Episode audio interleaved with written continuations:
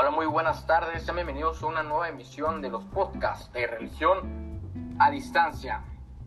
Hoy hablaremos de un tema muy interesante, el cual es ética, valores y democracia.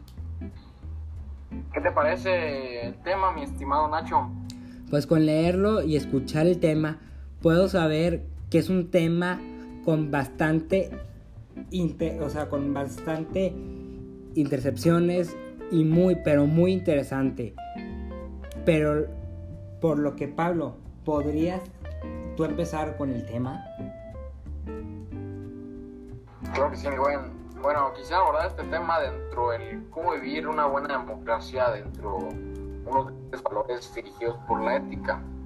Ya que hoy en día hemos tenido muchos problemas, así como alrededor del mundo, por culpa de la corrupción que se vive dentro de la democracia.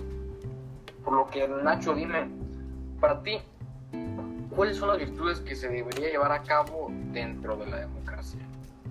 Bueno, elegir, bueno, elegiré tres virtudes principales, por lo que pienso que una de las virtudes sería la honestidad, para así quitarnos de encima el peso de la mentira y la corrupción, también la justicia.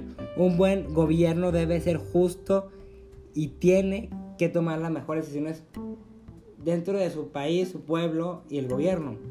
Y por último, la perseverancia, ya que con eso el gobierno no se rendirá tan fácilmente y llevará a cabo todas sus propuestas. Todas sus propuestas. ¿Qué piensas, Pablo? ¿Qué, piensas tú, Pablo? Pues me parece perfecto lo que dices, ¿eh? Yo igual elegiría justicia, pero lo cambiaría por la honestidad y la perseverancia por la prudencia y la templanza. Este, ya que así se podrían abarcar más, más virtudes y se podrían llevar a cabo las mejores decisiones dentro del gobierno, ya que estas son las mejores virtudes en cuestión de decisiones. Pero Nacho, a pesar de todo lo que dijimos, son unas muy buenas virtudes todas estas que acabo de decir, como templanza, eh, perdón, como templanza, sí, prudencia, la honestidad, la perseverancia y la justicia, ya que llevan a cabo un buen gobierno este, y con ella se puede también llevar una buena democracia dentro de la ética.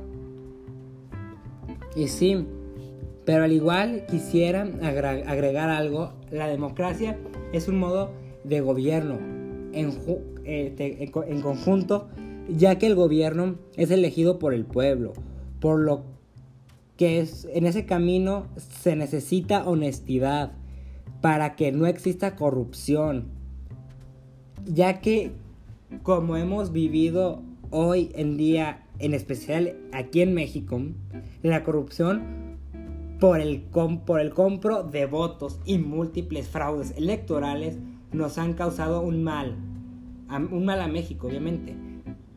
Por lo que se necesita la esencia de una honestidad. Y eso lo estamos viviendo ahorita que son las elecciones. O lo vamos a empezar a vivir ahorita cuando sean las elecciones de este año. No, sí, claro, falta un solo mes para estas elecciones y se necesitan aquellos, aquellos valores y la ética para tener unas buenas decisiones. Y al igual, en el pueblo se necesita de todo esto, ya que como dijiste con el compro de votos, entonces se necesita un pueblo sabio.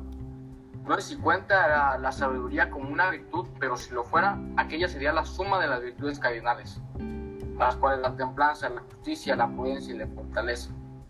Por lo que se necesita esa suma para así poder llegar elegir un buen gobierno ya que antiguamente, de hecho, en la República de Platón se lleva a cabo esta teoría de las virtudes cardinales se habla de cómo llevar un buen gobierno en la democracia y se platica sobre las virtudes cardinales, por lo que no sería algo utópico, pero sí se puede llegar. Es difícil, pero se puede lograr. Y bueno, Pablo, en conclusión de este podcast, los valores son una suma indispensable para el gobierno, ya que con ello llegamos a, un buen gobierno y, la, y que la ética y los valores y la democracia van de la mano. Algo más que agregar, Pablo, a este podcast. No, no, no, creo que eso fue todo.